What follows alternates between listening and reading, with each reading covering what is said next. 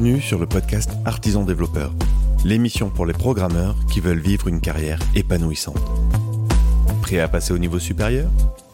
C'est parti. Aujourd'hui, je suis avec Jordan Bonnet. Jordan, bonjour. Bonjour Benoît. Je suis ravi de t'avoir sur le podcast. Est-ce que tu pourrais te présenter en quelques mots pour ceux qui ne te connaîtraient pas? Alors, euh, donc, euh, je m'appelle Jordan, j'ai 37 ans. Je viens de Paris, en fait, de Seine-et-Marne. Euh, et après deux ans euh, à Dassault Systèmes en tant qu'ingénieur euh, logiciel, j'ai rejoint Uber pendant sept ans. J'étais alors le cinquième employé et troisième ingénieur. Et ensuite, après donc sept ans et demi euh, chez Uber, moitié San Francisco, moitié Paris, j'ai après un petit peu d'expérience de freelance, etc. J'ai fondé récemment, cofondé une boîte qui s'appelle Mentio, euh, avec deux anciens Uber France d'ailleurs. Et me voici euh, à ce podcast pour en parler. Écoute, ravi, moi je, suis très excité de tout ce qu'on va pouvoir euh, voir ensemble parce que je trouve que tu as un parcours qui est assez incroyable. Je crois qu'il y a une forme de, tu vois, c'est un, un de mes regrets dans la vie, tu vois, de pas avoir saisi l'opportunité de la Silicon Valley en fait. Il y a plein de raisons personnelles qui, qui expliquent ça de manière très logique, mais tu vois, c'est un peu mon, ouais, c'est un peu le truc que j'aurais aimé vivre. Il pas jamais trop tard pour bien faire. Hein, Peut-être qu'un jour ça arrivera. Et du coup, je, je, j'adore me nourrir de ceux qui ont cette expérience-là d'être allés aux US. Pour moi, c'est un peu le, tu vois, c'est si je pouvais me permettre un sacrilège, ça serait c'est presque un lieu sain de notre de notre industrie, quoi, tu vois. Et euh, et du coup, je suis je suis ravi de t'avoir parce que je suis vraiment curieux de comprendre quand d'abord quel est le mindset que tu as au moment où tu rentres dans cette boîte qui était, rien, quoi, qui était personne? Euh, le, fondateur, tu me disais, avait quand même un peu de track record, mais c'était très très loin de la boîte qu'on connaît aujourd'hui. Quel mindset il y au moment où tu, montes à bord? Comment ça se passe?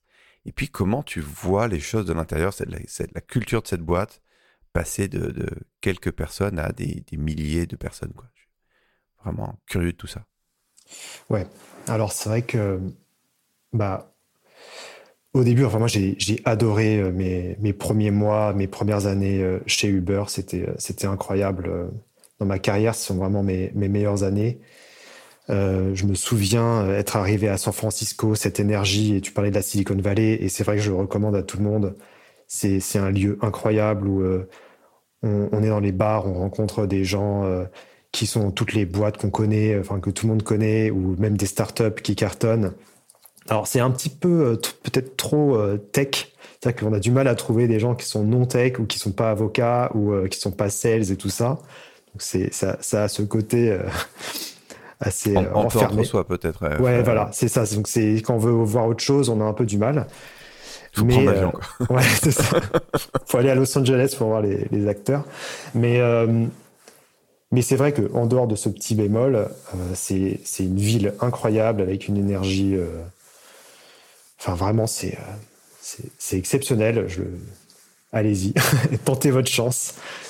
Euh, donc ça déjà pour le mindset, voilà, je suis dans ce mindset. Euh, moi, j'arrive de France, j'arrive aux États-Unis, je suis dans une petite boîte qui cartonne, qui commence en tout cas à, à, se lancer, qui cartonne pas encore, mais qui a, qui a déjà des voitures, deux trois voitures dans les rues de San Francisco, euh, on sent qu'il y a un gros potentiel, on sent que le côté tech va être euh, énorme et va être euh, primordial dans, ce business. Moi, ayant fait système embarqué, je ne voulais pas bosser que pour du développement de, de sites web ou du développement genre Twitter où c'est juste un, un, site ou une app. Je voulais quelque chose de tangible. J'ai toujours aimé ce côté assez tangible du système embarqué. Donc là, il y a ce côté un peu online, offline où on appuie sur un bouton, on a une voiture qui arrive. C'est voilà, il y a quelque chose qui se passe dans le monde réel et je pense que c'est quelque chose qui m'attirait beaucoup euh, mmh. euh, avec Uber. Euh, donc j'étais très content d'être dans cette position. En plus, j'ai été recruté pour développer la première application Android d'Uber parce que quand ils, sont, ils se sont lancés, ils avaient un prototype sur iOS et enfin un prototype qui fonctionnait, un MVP on va dire plutôt. Et ils avaient aussi une interface SMS où on pouvait envoyer euh, un numéro, un shortcode, euh, on pouvait envoyer son adresse. Il y avait toute une interface qui n'a pas tenu très longtemps, mais qui existait euh, néanmoins. Et donc j'ai été recruté pour, pour lancer la, première appli Android. coup de chance, j'avais fait une appli perso dans mon temps libre quand j'étais chez Dassault. Et c'est pour ça que c'était, enfin, c'était tout nouveau. Hein. C'était Android, c'était la version 1.5. en fait, tu vois, là, je suis obligé de partager un truc avec toi. Là, je, je, tu vois, je prends conscience d'un truc. Je me dis, rétrospectivement, tu vois, je, je suis en train de discuter avec le mec qui a écrit la première version d'Android de Uber, quoi. c'est dingue, en fait, quand tu penses avec du recul. C'est incroyable. C'est toi. Donc, oui, effectivement. Et en fait, je vais te dire, pendant deux ans, ce que j'ai fait, c'est que j'étais le seul ingé mobile pendant un an et demi même. Euh, donc j'ai fait, d'abord j'ai été recruté pour la première appli Android, donc que j'ai faite. Euh, ensuite, ensuite, ils m'ont dit bah en fait, euh, on a besoin de faire d'autres features, mais sur iOS aussi. Donc j'ai dû apprendre Objective C que j'avais jamais vu, qui était assez bizarre. Attends, attends, attends, on est en quelle année là? Là, on est en, on est fin 2010 là. Ah ouais. Il n'y a pas encore Swift et tout ça. Il n'y a hein. pas encore tout ça. Ouais, ouais, ouais. C'est même 2010, iOS, ça fait pas très longtemps qu'ils ont ouvert leur SDK, non? Ah bah si, ça fait déjà ça fait déjà quelques années, je crois, hein, quand même. Hein. ils, avaient déjà pas mal d'applis. Ouais. C'est assez, assez, récent malgré tout. Et c'est vrai que. Bah, c'est vrai que. et Android, c'est un nouveau, c'est un, un, nouveau venu dans à ce moment-là dans le. bah oui, on est sur la, on est sur la version 1.5. Enfin, moi, j'avais bossé sur la version 1.5. Tu te rappelles le HTC avec la petite boule là pour euh, pour naviguer, qui était un petit peu incurvé. Bah, c'était, ouais, on était à ce niveau-là. C'était, c'était encore le, le début, quoi. Ça bouge tellement vite. C'était en Java, enfin, c'était. Ouais, ouais, ça. Ça, bougeait, euh, ça bougeait vite. Effectivement, Uber, euh, sans les smartphones, n'aurait pas pu exister parce qu'on avait besoin de la map. Donc, il y, y, avait quand même un. Il y a souvent, on se rend compte dans les startups, fondamentalement, il y a besoin d'avoir un breakthrough euh, technologique mm, mm. qui va permettre certaines choses. Et effectivement, sans les smartphones, sans la map sur les smartphones, déjà, Uber n'aurait. Enfin, ça aurait été déjà plus compliqué de créer l'application. Parce que je crois qu'ils sont appuyés, longtemps sur Google Maps, non Pour, euh, pour ah le trajet et tout ça. D'ailleurs, ça ah bah crée même des tensions par moment. J'avais vu voir des fois. C'était peut-être plus récent, je sais pas. Mais... Et, donc, tu rentres, tu rentres là-dedans euh, et, comment se passent les premières années alors? Donc les premières années, c'est euh, c'est moi sur le mobile. Donc c'est en gros le, le schéma, c'était je bosse sur iOS, je fais la feature sur iOS parce que la plupart des devs et des fondateurs avaient un iPhone. Donc c'était bien d'avoir des bêta-testeurs. Donc je fais ça sur iOS. Ensuite, j'envoie sur Apple parce qu'il y avait un temps de, de revue mhm. qui aujourd'hui est rapide, mais à l'époque c'était plutôt euh, une semaine, voire un peu plus parfois. Euh, et là, pendant le temps où c'est revu, euh, j'avance sur Android. Donc mhm. Ça ne veut pas dire que j'arrivais toujours en une semaine à faire la même chose sur Android, mais en tout cas, ça me, ça me permettait de paralléliser un peu mieux. Parce que sur Android, pas de revue, donc dès que c'est prêt, euh, on pousse sur euh, l'Android Store, c'était pas encore Google Play, euh, et, on, et ensuite, comme ça, j'avais les deux versions à peu près au même moment. Alors bien sûr, pas de code review, pas de, de, pull request, c'est du code, on push direct bah, il y a personne en fait, personne d'autre peut revoir mon code parce que je suis le seul mobile. Euh, j'avance comme je veux et, il y a quand même ce côté liberté de pure, euh, pure création de, de, vraiment pas, il y a aucun process. On n'a pas de RH, on n'a pas de revue de management. On a, je savais même pas qui était mon manager pendant euh, des mois. C'est un jour Austin, Austin Gate qui me dit mais c'est Curtis ton manager? Euh, non je ne savais pas que c'était lui. Je pensais que c'était Conrad en fait euh, parce que c'est lui qui m'avait euh, je sais pas l'idée au début. Enfin bref c'est assez marrant quoi parce que on n'a aucun process à part se parler voir quelles features on va faire et, coder et pousser. Just do it et c'est bien et c'est top et c'est comme ça qu'on doit faire je pense au début en tous les cas et euh, alors ça, c'est hyper intéressant parce que sur le podcast Artisan Développeur, on aime beaucoup parler des pratiques. Là, ce que j'entends, c'est un, développement euh, tout basé au talent. Donc pas tellement de filet de sécurité, pas de process, euh, pas forcément de bonnes pratiques non plus, d'ingénierie, j'en ai pas entendu parler. Ouais, c'est ça qui est marrant, c'est que ça, ça semble un peu contre-intuitif. Non, pas forcément, parce que c'est une phase, comme tu dis, qui est bouillonnante et, et moi, j'accepte tout à fait l'idée qui est, tu vois, j'ai déjà rencontré des gens qui euh, sont vraiment des talents et qui peuvent mener la barque. Le problème, c'est dès que tu passes de 1 à plusieurs, en fait. Et euh, tu peux t'appuyer sur quelques talents un peu exceptionnels qui vont euh, être capable de gérer une complexité seule, qu'ils auront d'ailleurs souvent créé eux-mêmes, et, euh, ça tient. Euh, le problème va passer quand tu vas passer à plusieurs. Là, ça tient. C'est c'est pas un modèle qui scale du tout, parce que déjà, euh, il faut les trouver les talents, et il n'y a pas tant que ça des gens qui sont assez exceptionnels pour faire ça. Et ensuite, euh, ça devient vite un sport d'équipe. Et si chacun joue son jeu dans un sport d'équipe, ça marche pas en fait. Juste, ça marche pas. Et donc, ouais. Donc, je suis pas surpris de cette. Voilà, au début, ça arrive. Mais ce qui m'intéresse justement, d'abord, je te remercie d'avoir l'honnêteté de, tu vois, d'en parler. Mais c'est comment est-ce que tu passes ensuite? Parce que je fais le pari que ça n'a pas dû tenir très longtemps. Comment, quels ont été les changements qu'il a fallu faire, autant d'un point de vue technique, culturel, pour, euh, bah, pour pouvoir euh, ensuite continuer à expandre Parce que euh, quand tu, as pu être seul sur le mobile ou après, qu'est-ce que qu'est-ce que tu as fait? Comment tu as suivi Quelle carrière tu as suivi dans la boîte? En fait, ce qui se passe chez Uber, vu la croissance, on a fait, grosso modo, on a fait x4 tous les ans. Donc au début, on était 5, un an après, on était 20, etc. C'est pas mal comme croissance. Hein x4 tous les ans, ouais, ça, ça va vite. Hein. Ça, ça, ça, fait des gros chiffres après. Hein. Ça peut aller vite. C'est pour donner un ordre d'idée, hein, c'est pas exactement ça, mais c'est à peu près ça. Euh, en gros, ce qui se passe, c'est qu'on recrute un lead mobile, quelqu'un qui, qui, avait bossé euh, beaucoup chez Apple notamment, et qui avait ensuite bossé dans une autre boîte bon, qui, qui, est un peu moins connue, mais bref. Et lui va vraiment prendre le lead sur iOS. C'est sa spécialité. Et moi, je vais plus prendre Android à ce moment-là. Donc voilà, on se partage un peu la tâche comme ça. Et assez rapidement, on a recruté encore un mec sur iOS.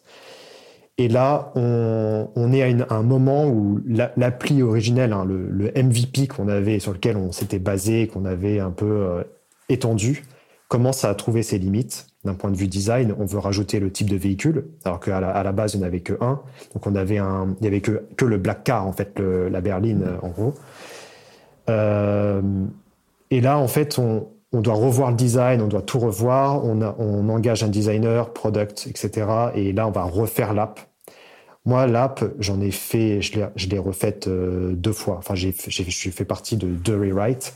Donc il y a eu ce premier-là, c'était celui, je sais pas si tu te rappelles de l'app Uber avec le slider en bas où tu choisissais ton type de véhicule. Mm-hmm. Celui, bah, celui où il a commencé à avoir les petites voitures qui bougent sur la map. Ouais, bah, ça, on part, on part là-dessus. Euh, il me semble que c'était en 2012. Donc on, est, on a commencé le projet en mars 2012. C'est un projet qui dure 9 mois. Donc attends, c'est hyper intéressant. 2010, tu écris le premier. 2012, premier rewrite. Et c'est quand que tu as dit qu'il y a deux rewrites, donc c'est quand le deuxième? Euh, Je ne m'en souviens plus. Je crois que c'était. Euh, attends, j'étais déjà. Ça doit être 2016, 2015, 2016, un truc comme ça. Donc le premier, le premier dure deux ans, le deuxième dure quatre ans, quoi. Ouais, voilà, c'est ça.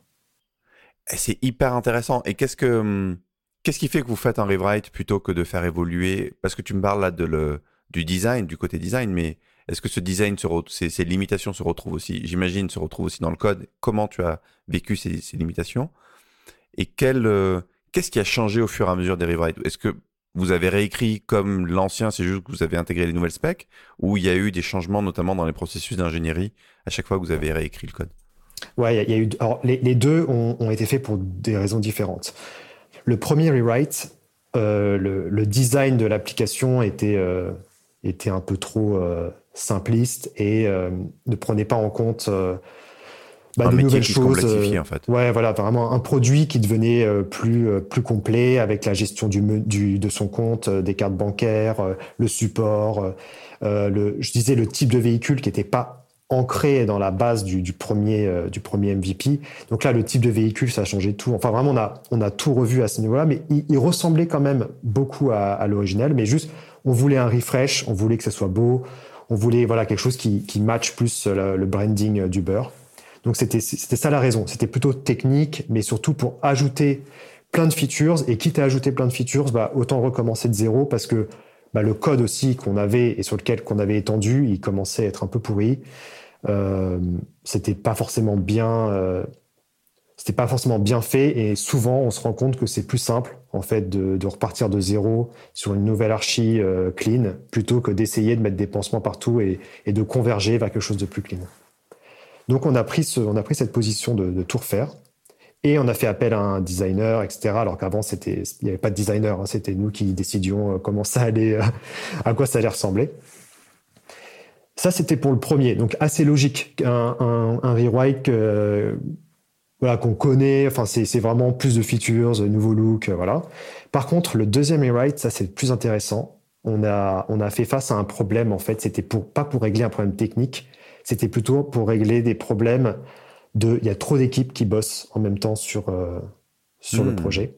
Ouais, parce qu'au deuxième rewrite, il y avait, en fait. il y avait, ah oui, organisationnel, en fait. Exactement. Donc vous avez fait un rewrite parce que vous n'arriviez plus à vous organiser suffisamment bien pour être efficace sur la base de code. En fait, tu te rends compte. À, ce moment-là, en 2016, on est beaucoup. Hein, déjà, je, ne pourrais plus te dire le chiffre. C'est euh, juste un ordre de grandeur. On n'est plus en dizaines, là. On est déjà en centaines, peut-être en milliers. on est peut-être 1000, ouais. Euh, ouais. 1000 ingés déjà. T'imagines, 1000 euh, ingés sur la même base de code, quoi. Et du coup, l'organisation de Uber est en, squad. eux, ils appellent ça des programmes, des programmes et des plateformes. Donc, les programmes, c'est genre Rider Experience ou ça va être paiement ou c'est vraiment des bah, comme les squads, en fait, c'est, ça a son, son scope. Et le product manager, qui est un peu le CEO en gros du, du squad, son but c'est que sa feature elle soit successful. Donc son but c'est que sa feature elle soit visible parce que c'est comme ça quand c'est ça son KPI, c'est le nombre d'utilisateurs qui ont utilisé, qui ont ajouté un paiement, euh, quel était le taux de conversion, etc. Donc qu'est-ce qu'il va vouloir faire ce product manager? Il va vouloir faire en sorte que sa feature elle ressorte. Et on est arrivé à un moment où, en fait, dans l'app Uber, sur le home screen de l'app, il y avait comme des, des, des, pubs partout, en gros. Il y avait en hmm. haut, euh, utiliser le nouveau compte Uber for Business. Euh, le véhicule, il y avait des nouveaux trucs. Euh, ajouter ici une carte. Et en fait, tout le monde se battait pour, le, pour avoir de la place, pour, le home screen. Et c'est devenu n'importe quoi. Et en fait, il s'en est même venu à un point où il y avait genre la pub pour Uber Pool qui chevauchait un autre truc. Donc en fait, on se, on voyait plus du tout euh, ce qu'il y avait en dessous. Et en fait, on se rend compte un peu le, bah, le problème de, de ces squads, de, ces, de cette, de cette euh, organisation en, en programme, c'est qu'il n'y a pas vraiment une équipe transverse qui dit attendez, euh, là ça va pas, un peu qui juge non dans cette feature, faudrait la mettre là ou là. En fait, c'est ça qui manquait. Donc, on a beaucoup investi dans les équipes plateformes. Donc, les équipes plateformes, c'est des équipes qui sont plus liées à, à une tech donc ça va être l'équipe euh, mobile par exemple, qui elle ou avec qui a, qui a aussi des designers qui vont faire un système de design. Et en fait, l'équipe plateforme avec certains ingénieurs euh, mobiles ont mis en place tout un système qui c'est le but, c'était pas de régler le problème de, de cette euh, voilà de, de, se battre en fait pour le home screen, de pas le régler d'une manière avec des revues de design où on fait valider par quelqu'un qui dit oui oui non ça c'est bien ou ça c'est pas bien, mais plutôt d'avoir un système dans le code qui fasse qu'on ne peut pas en fait se mettre n'importe où, on ne peut pas faire n'importe quoi. Donc Helix, qui était le nom de code de cette dernière version qu'on a tous euh, aujourd'hui, hein, ou presque ceux qui utilisent Uber en tout cas, a en fait incorporé dans son système des, endroits, des sortes de plugins. En fait, tu as le corps de l'app, qui est un peu le truc intouchable, où euh, dans tous les cas, tu peux te loguer, tu peux commander un Uber, et tu peux en fait, euh, et tu peux commander un Uber, et tu peux payer. Ça, c'est les trois trucs où tout ce qui concerne cette partie, on pourra pas trop toucher, on pourra pas trop mettre des plugins qui vont, qui vont gêner, mais il y a plein d'endroits, en fait, où ils ont ouvert des, des, écrans, des bouts d'écran pour qu'on puisse, que les programmes puissent se plugger. Et donc, toute l'architecture a été vue comme ça avec le corps de l'app et des choses optionnelles qui peuvent aussi, si ça crache ou s'il y a un souci, on peut les désactiver euh, à la volée. On a plein, plein de feature flags. Je dis on comme si j'étais toujours, mais euh, Uber a, beaucoup de feature flags en gros, et euh, on peut, euh, on peut désactiver des parties. Ouais, dynamique, complètement dynamique, et ça va plus loin. Hein. Je vais pas rentrer dans les détails, mais ça peut, on peut choisir une région, on peut choisir un type de données, on a, on peut, on peut faire tous ceux qui ont le tag machin. Enfin, c'est, c'est très très puissant. C'est hyper précis. Tu peux dire. Les, les Parisiens, aujourd'hui, ah ils ont droit à telle feature. Bim, allez, c'est parti. Exactement. Et ouais, les lancements, c'est souvent comme ça que ça se fait. Euh, on fait des lancements euh, généralement à 1%, 10% et 100%. Donc on va lancer une nouvelle feature à 1%. Donc tous les 1% des, des utilisateurs vont la voir. Ensuite, si ça fonctionne bien, il n'y a pas de crash, on passe à 10. Et ensuite, si, on, si 10 est validé, on, on estime que tout le monde... Euh, ah, hyper intéressant. Ouais, vous avez tellement de masques, 10% des utilisateurs, ça représente déjà un échantillon énorme. Bah, c'est énorme. Et, et, du coup, euh, donc pour revenir à Helix, c'était une architecture. Alors aussi, il y a eu un changement de langage. On est passé sur Swift, euh, sur iOS et euh, Kotlin. enfin, mm. ouais, Kotlin en, sur Android, même si c'est compatible avec Java. Donc c'est pas c'est pas en soi un changement brutal. changement de techno, revue complète de, de plein de problèmes euh, aussi euh, de, communication entre back-end et, mobile, mais vraiment c'est pour, c'est pour régler des problèmes humains de communication plus que des, problèmes techniques. Qu'est-ce que tu apprends toi au, au, fur et à mesure de cette progression, de ces évolutions? Qu'est-ce que tu, si tu prends un peu de recul sur tout ça, qu'est-ce que ouais, qu'est-ce que tu en as appris quoi? J'ai deux, enfin il y a plusieurs trucs, mais deux trucs qui m'ont qui m'ont marqué déjà, c'est euh, déjà dans, dans son évolution de carrière quand tu commences dans une startup, tu as un intérêt à être euh, assez euh, touche à tout. Tu as un intérêt à, faire un peu, euh, peu d'iOS, un peu d'Android, un peu de web, etc. Et justement, d'avoir un, profil assez horizontal et versatile. Quand tu. Plus tard, en fait, quand Uber se développe et, commence à, prendre des experts dans chaque truc, tu te rends compte que ton profil touche à tout n'a plus trop de, de, valeur. parce que voilà, tu auras toujours quelqu'un de meilleur. Dans, alors c'est bien, mais tu as moins de rôles associés qui vont te permettre en fait d'avoir de, une grosse valeur ajoutée à être touche à tout, sauf s'ils hmm. si lancent un nouveau produit et que c'est un peu une task force où on veut tester quelque chose et ils ont besoin de quelqu'un qui, qui, puisse un peu tout faire. Donc c'est vrai que j'ai eu un peu de mal à, ça parce que moi j'ai toujours aimé le côté touche à tout. Chez Uber, j'ai fait iOS, Android. À un moment, j'ai fait du back-end. J'ai fait aussi un peu de web. Enfin, j'ai vraiment aimé, en fait, toujours un peu avoir ce, côté touche à tout. Et euh, c'est vrai que bah, sur la fin, je me rendais compte que ma place, en fait, si pour continuer une carrière euh, longue chez Uber, il fallait que je choisisse quelque chose et que j'approfondisse parce que c'est comme ça en fait, euh, c'est comme ça en fait que j'aurais pu évoluer. Ouais, dans, le, dans le T-shape skills, tu avais bien développé la barre du T, mais pas la barre, enfin la barre horizontale, mais pas la barre verticale, quoi.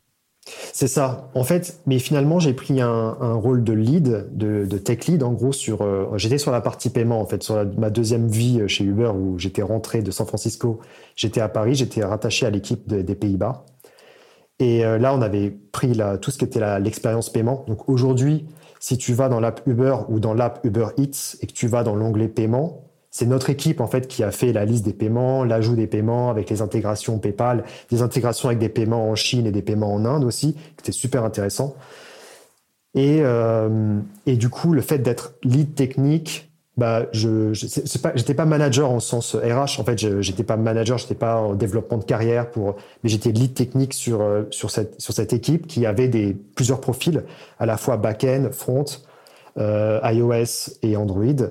Et du coup, finalement, le côté touche à tout était pas mal. Surtout, j'étais une bonne glue. C'est souvent sur quand tu as une équipe iOS Android, tu as toujours euh, T'as beau avoir des specs et des designs, il y a toujours des trucs où c'est pas fait, c'est pas fait de la même manière. C'est un truc qui m'a, qui m'a, j'ai eu une, j'ai une agence pendant 8 ans de, de, dev dans pas mal de mobiles. Ça me rendait fou de voir tous les. Tu pouvais jouer au jeu des 7 des sept, euh, des sept différences sur chaque écran, quoi. Et, alors quand tu es dedans, tu le comprends un peu mieux. Mais comme j'étais pas mal sorti du dev à ce moment-là, ben, je le voyais vraiment avec l'œil du PO ou du, ou du client en disant mais vous foutez de ma gueule ou quoi les gars? Vous n'êtes pas foutu de faire deux écrans pareils?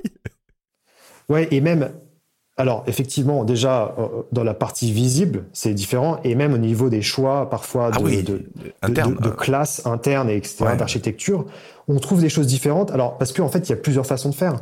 et vu que c'est pas les mêmes cerveaux qui ont décidé, bah du coup, en fait, c'est très difficile de passer du code iOS au code Android alors qu'ils font la même chose. Et vous avez essayé de, de, faire converger les deux?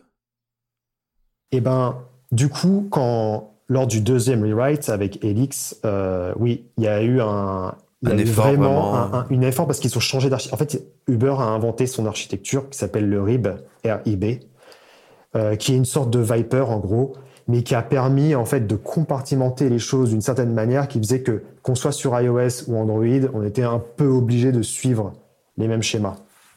Donc ça, c'était pas mal à ce niveau-là. Ouais. Dire que vous étiez arrivé à un niveau de maturité, vous aviez même réussi à aligner les designs des deux, des deux ouais.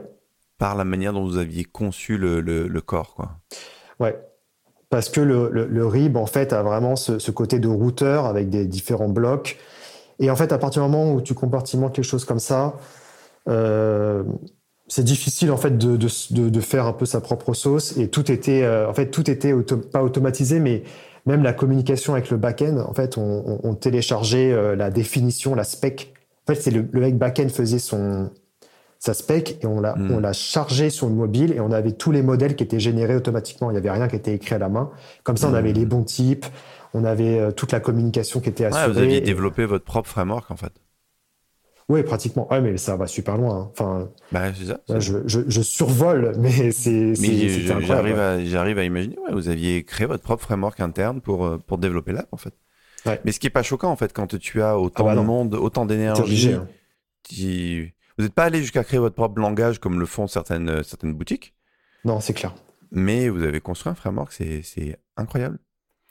Moi, je, suis très curieux de notre point aussi, c'est euh, quelle évolution culturelle tu as vue dans la boîte Parce que quand vous êtes cinq ou des milliers, je pense que c'est pas tout à fait la même ambiance. Non.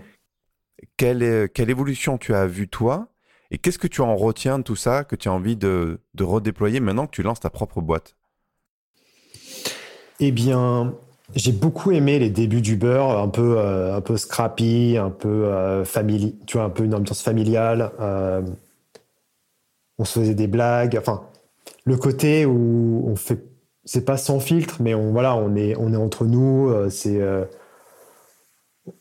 enfin, je, sais pas comment expliquer. C'était pas du tout négatif, hein, mais c'est vrai qu'on, c'était sympa quoi c'était vraiment cette j'aime bien cette culture de du début des startups est-ce que ça euh, ressemble à ce qu'on ce qu'on voit des fois dans les parodies où les mecs à la piscine qui codent et euh, je sais pas si tu as vu il y, a une, y a une série qui est sortie sur ça sur euh, sur je Uber pense pas sur Uber je pense qu'il parodie plutôt Facebook mais ça, ça, ça donne un peu une ambiance où tu vois des gars les devs se réunir dans une, villa qu'ils ont louée à je sais pas à San Francisco ou à Los Angeles je sais pas où et ils se retrouvent et ils bossent ensemble et il y a ce côté un peu un peu improvisé quoi mais euh, un peu fou quoi tu vois tu, pourrais croire que c'est une bande de potes hein, alors qu'en fait ils sont en train de monter une startup quoi Ouais, il y a pas mal de codes, effectivement, surtout quand tu viens de, de France, où tu es un peu surpris, mais agréablement, enfin moi j'étais agréablement surpris.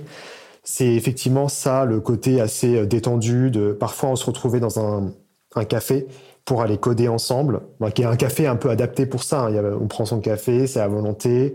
Il y a des grandes tables on peut travailler et on se retrouvait parfois le vendredi euh, à, ce niveau, enfin dans ces cafés au lieu d'aller au bureau. On a effectivement loué une grosse villa euh, pour le jour de l'an parce que c'est la, la, plus grosse soirée Uber, c'est le jour de l'an, donc on voulait qu'il y ait tout le monde au même endroit en fait pour pour gérer les urgences, etc. Mais aussi faire la fête le lendemain et en profiter. Donc c'était un peu le, la contrepartie. Euh, mais oui, j'ai connu ça. Alors après, ça veut pas dire que tous les week-ends on allait à la piscine euh, pour pour faire du code. Hein. C'est pas c'est pas vrai. Faut pas non plus euh, imaginer ça. Mais euh, mais ouais, il y a, y a, cette ambiance assez détendue. Il y a cette culture assez cool. Pareil, on s'habille. Enfin, il n'y a pas du tout de, de d'habits, enfin de, de, de, de forcé, ouais, de dress code. Merci, je cherchais le mot. Euh, donc ça, c'est. Euh... J'avais vu le dress code, je crois, de Microsoft, où il disait, euh, il n'y avait pas grand chose dedans, mais il disait c'est interdit de venir euh, pieds nus. Ah d'accord. ouais, j'avoue, on n'a jamais fait face à ça. tu dis ah ouais, le dress code, il est, il est simple en fait. il y avait un peu plus que ça, mais il y avait guère plus que ça quoi.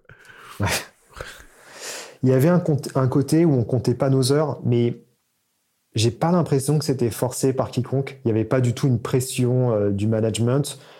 Ou peut-être parce que bah, moi aussi, je comptais pas les heures au début parce que es... En fait, c'est plutôt contextuel en, soi. Tu arrives dans une nouvelle ville, t'as pas beaucoup de, bah, de potes, t'as pas ta famille. Euh, donc en fait, à part le travail, euh, si en plus ça se passe bien et que tu t'entends bien avec tes collègues. Et tu t'éclates à faire ce que tu bah, fais. Tu t'éclates et tu as envie. Voilà. Il y a des chances que je, passe pas mal de temps. Je restais tard. Euh, le week-end, ça m'arrivait de travailler aussi euh, si j'avais pas fini ou que juste j'avais envie de voilà d'avancer. En fait, t'as personne qui vient checker euh, si les choses avancent. Donc c'est un peu t'es un peu seul et si, ça, si tu fais si toi tu fais pas, ça avance pas en gros. Donc ça a vraiment ce côté ownership que que j'ai beaucoup aimé et et pendant deux ans, c'est vrai que j'ai pas pris de vacances, même quand je rentrais en France pour euh, voir ma famille, euh, j'avais toujours mon ordi pour, euh, pour bosser, je m'arrangeais pour bosser un petit peu. Et, mais en soi, ça me dérangeait pas. Je le vois pas comme quelque chose de négatif ou quelque chose qui m'a mm, été mm, mm. imposé. C'est plutôt. Euh, tu le faisais effectivement, j'ai pas bossé, mais c'était ouais, c'était avec plaisir. Donc, il y, a cette ambiance du début, et c'est vrai que quand on grossit, alors ce qui vraiment va changer, c'est euh, c'est tous les process qui viennent en place. Donc, on a un manager, on a des reviews, des perf reviews. Euh, il faut évaluer ses peers on a un système, enfin, ils avaient un système chez Uber qui était le top 3, bottom 3. En gros, les trois trucs à améliorer et les trois trucs qui sont top. Donc, faut y penser, faut les noter. Donc là, on commence à rentrer un peu dans les process de plus grosses boîtes où il y a du temps qui est passé, pas forcément au développement, mais à organiser les choses autour du développement ou autour des carrières des gens. Ouais, il y a pas mal, de, pas mal de choses qui sont euh, plus on, devient plus un profil, on n'est plus un maker, mais on devient un peu manager aussi et maker. Il y a, ah, beaucoup de recrutement, j'avais oublié ça. Je faisais peut-être trois entretiens euh, par semaine parce que on a un, on a un pipe de, recrutement énorme avec euh, euh, phone call. Donc là, on fait un, coding assignment, donc il faut le faire, ça dure 30 minutes. Non, ça durait une heure, il fallait le faire. donc en fait, à peu près ouais, trois heures par semaine j'étais sollicité pour faire des trucs. Enfin, moi, pas, que moi, hein, bien sûr, hein, tous, les, tous les membres de l'équipe. Mmh. Mais voilà, il y a des choses, en fait, parce qu'on grossit et parce que l'équipe euh, a des besoins aussi de grossir, qui font que. Et comment tu le vis tout ça? Est-ce que tu en es conscient quand ça arrive? Tu t'en rends compte? Ça commence à peser, pas peser? C'est quand que ça a commencé à peser? Je sais même pas. Est-ce que ça, ça pesé à un moment donné? En soi, c'est pas ça me, ça me pèse, mais c'est pas ce qui m'éclate le plus. C'est vrai que mmh. si je pouvais choisir, moi, l'ambiance du début, euh, alors peut-être pas le tout début, c'était un peu trop euh, à l'arrache, mais un peu le entre les deux où on commence à avoir un peu de structure et une équipe de peut-être 7-8 personnes et on sent que ça déroule et on sent qu'on se partage, on a une réflexion aussi, on a des gens avec qui échanger et tout ça. Cette énergie qu'il y avait, euh, c'est ça la, pour moi la zone où c'était le top. Euh, en termes de productivité, du, coup de satisfaction, mais aussi en termes d'échange et de, mais aussi de vélocité par rapport au produit. C'est vrai que le, nombre de features par par membre, par employé était énorme à ce moment-là, et il y, avait encore très peu de de tâches euh, non euh, de non dev, non non, maker en gros, non mmh. productif, pareil, enfin si on peut dire ça, qui qui étaient là pour pour parasiter ça. C'est vrai que quand on rentre dans un mode où on fait euh, euh, des, beaucoup de, de, pas de recrutement, mais de, euh, de coding assignment, enfin de revues de, candidats, etc., qu'on a tous les process RH et tout ça, c'est, ça devient une plus grosse boîte.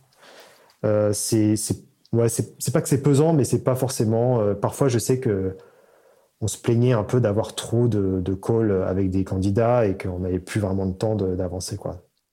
Et qu'est-ce que tu retiens comme euh, leçon de, de tout ça dans, ton, dans la construction maintenant de ta propre boîte, de ton propre projet? Qu'est-ce que tu aurais envie de garder de ce que tu as appris là-bas? Il y a certaines valeurs que j'ai beaucoup aimées, euh, surtout sur le ownership. Donc, euh, il y avait une des valeurs du beurre, bon, c'était be owner, not a renter. Et il y a ce côté-là, vraiment ownership. il y a une que j'aime bien, mais c'est à prendre avec des pincettes. C'est ask, ask, for, ask for forgiveness, not for permission. Hmm. Donc ça veut dire que si tu as une idée, bah, si tu penses que c'est bien, tu le fais, au lieu de toujours demander la permission de le faire et ensuite de le faire. En gros, on pourra jamais t'en vouloir d'avoir voulu bien faire et on va plutôt ask for forgiveness. En gros, si tu as, si as raté, bah, tant pis, euh, tu referas un autre. Et... Mais faut faire attention. Il y a toujours un peu ce côté. Surtout quand on voit comment Uber a évolué, on peut se dire attention, euh, on, pourrait mal le comprendre. Ouais, demander pardon plus que demander la permission, effectivement, ça peut, ça peut déraper. Ça peut déraper.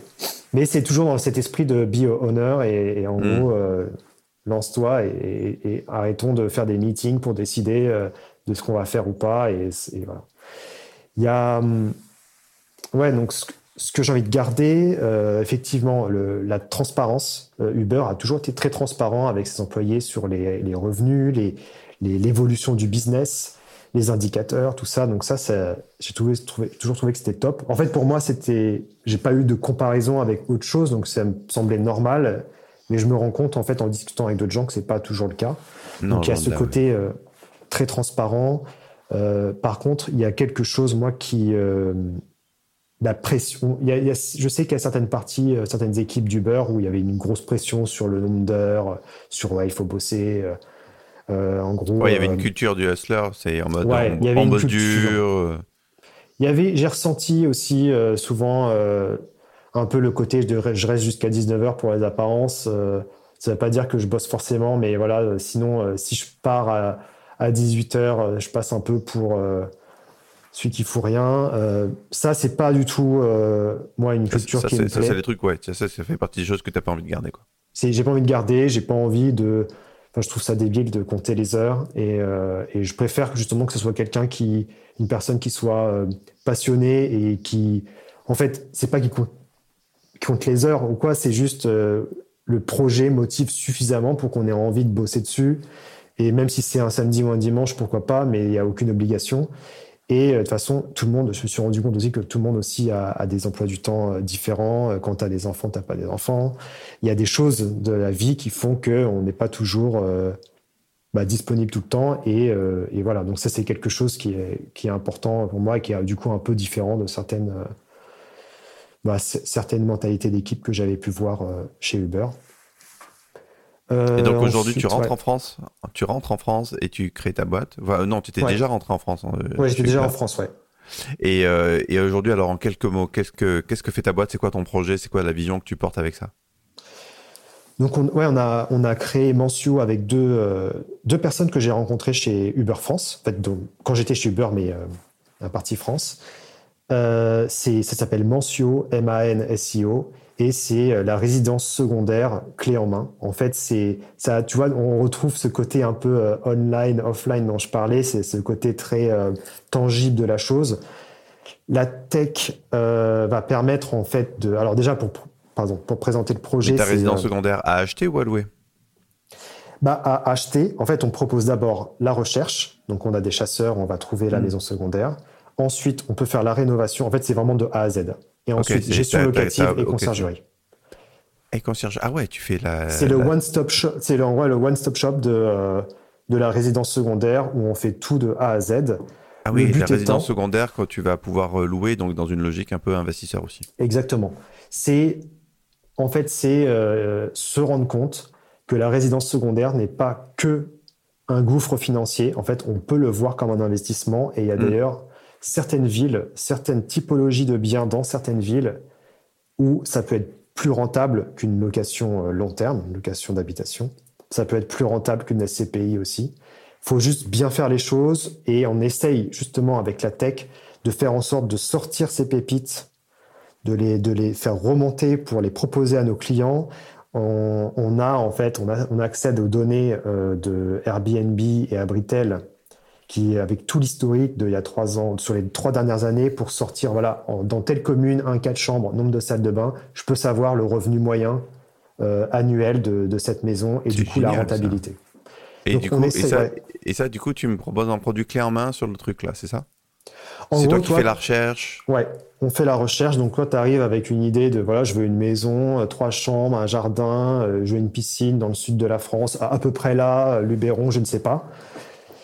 Nous, on va, créer un mandat de recherche, donc on va avoir, un mandat, donc on va tu signes un mandat qui est non engageant, c'est-à-dire que, en gros, tu peux décider du jour au lendemain de dire, en fait, je prends pas les maisons et ça te coûtera rien.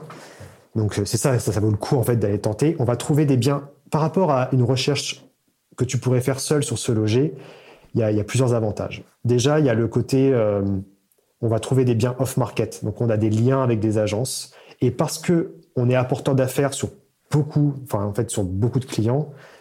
Les agents sont plutôt intéressés. Tu crées des liens, tu crées des liens privilégiés en fait avec eux et du coup ils te tu as un peu un côté exclu et tu crées ton réseau et qui serait un peu difficile à avoir euh, seul mmh. euh, en appelant une fois dans ta vie ta, ta baraque. Exactement. Euh, donc on a ce, côté avec des biens off-market et c'est vrai qu'il y a certaines régions on se rend compte que si on les a pas, on passe vraiment à côté de belles opportunités. Et puis il y a le côté temps aussi. Et on, a une, on utilise une API qui permet aussi de récupérer toutes les euh, annonces de toutes les plateformes. Donc, tu n'es pas obligé d'aller sur le bon coin se loger, euh, machin, enfin, tous les super IMO et tout ça. En fait, on, a déjà l'agrégation de tout ça dans un outil. Et ce qui fait que. Et en plus, on a des experts de l'immobilier qui, qui, vont, qui vont pouvoir estimer donc, si la maison est, bien située, si la rentabilité est bien. On fait une, une fiche aussi avec étude de tout ça et qui a aussi l'œil pour les travaux. Et vu qu'on propose la rénovation, on va pouvoir accompagner le client sur la durée. Et je trouve que c'est ça qui est bien dans l'incentive par rapport à un chasseur IMO euh, qui fait juste de la chasse. C'est que le chasseur IMO, tout ce qu'il veut, c'est que tu signes en fait. Nous, vu qu'on a une optique de gestion locative après, on a un intérêt à ce que la maison, elle convienne et, qu'elle soit bien dès le départ et qu'elle soit bien sur la durée, parce que ça nous intéresse pas que euh, au bout de deux ans, tu aies besoin de refaire des travaux parce que ça va pas, parce que en gros, on perdrait aussi sur la gestion locative. Donc, je trouve que les incentives sont alignés à partir du moment où c'est un projet long terme et un partenariat long terme euh, avec, euh, avec notre boîte. Ben, je trouve ça super intéressant, surtout la dimension investisseur clé en main. Moi qui m'intéresse pas mal à ces sujets-là en ce moment, l'IMO, je passe un petit peu à côté parce que j'ai l'impression que hum, ça demanderait trop de temps, trop d'énergie. Ouais, exactement. Du coup, euh, un produit clé en main comme ça, même si je suis conscient que bah, ça a un coût, mais au moins ça me permettrait peut-être d'accéder à des produits que je, qui me paraîtraient intéressants. Du coup, bah, ça me donne envie d'aller jeter un œil à ta plateforme. Ah, voilà, super. Mencio.com. Ben voilà, c'était la question qui arrivait. Où est-ce qu'on peut aller te, où est-ce qu'on peut te suivre, retrouver? Est-ce que tu as un truc perso en dehors de ta boîte? Tu maintiens, tu, tu écris, tu publies des choses euh, Pas forcément? Et où est-ce qu'on peut venir euh, voir ton projet? Pas forcément. Non, j'ai pas euh, forcément. J'ai pas de blog ou d'autres choses. je pense que je vais pas mal poster sur LinkedIn parce que c'est un, un, super, un super réseau pour, bah, pour Mancio, pour et même pour je trouve que c'est bien lié en fait à ce système en plus de, d'investissement et tout ça. Donc, euh, je pense que me suivre sur LinkedIn, ça peut être une bonne idée, par exemple, si vous voulez avoir des news. Euh, sinon, allez directement sur euh, ouais, le site mancio, et voir ce qu'on propose. Et, et puis voilà. Merci Jordan d'être venu aujourd'hui. Merci, merci Benoît. J'espère que cet épisode t'a plu, cher auditeur. Si c'est le cas, ben, euh, partage-le avec un pote, partage-le avec quelqu'un avec qui tu penses que ça sera utile d'entendre toutes ces choses-là. On a beaucoup parlé de la carrière et de comment est-ce que ça peut évoluer dans de, comment la culture de la boîte peut évoluer. Mais il y a aussi le pendant inverse qui est que toi, comment est-ce que tu peux évoluer en tant qu'individu au gré de tes envies, de ta carrière, de ton évolution? Si tu as envie qu'on travaille sur tout ça, qu'on parle de tout ça, je te mets le lien vers l'accélérateur de carrière pour aider à booster ta carrière voilà, si ça t'intéresse, il doit sûrement y avoir un lien qui va traîner quelque part. Je te remercie et je te souhaite une bonne fin de journée. Ciao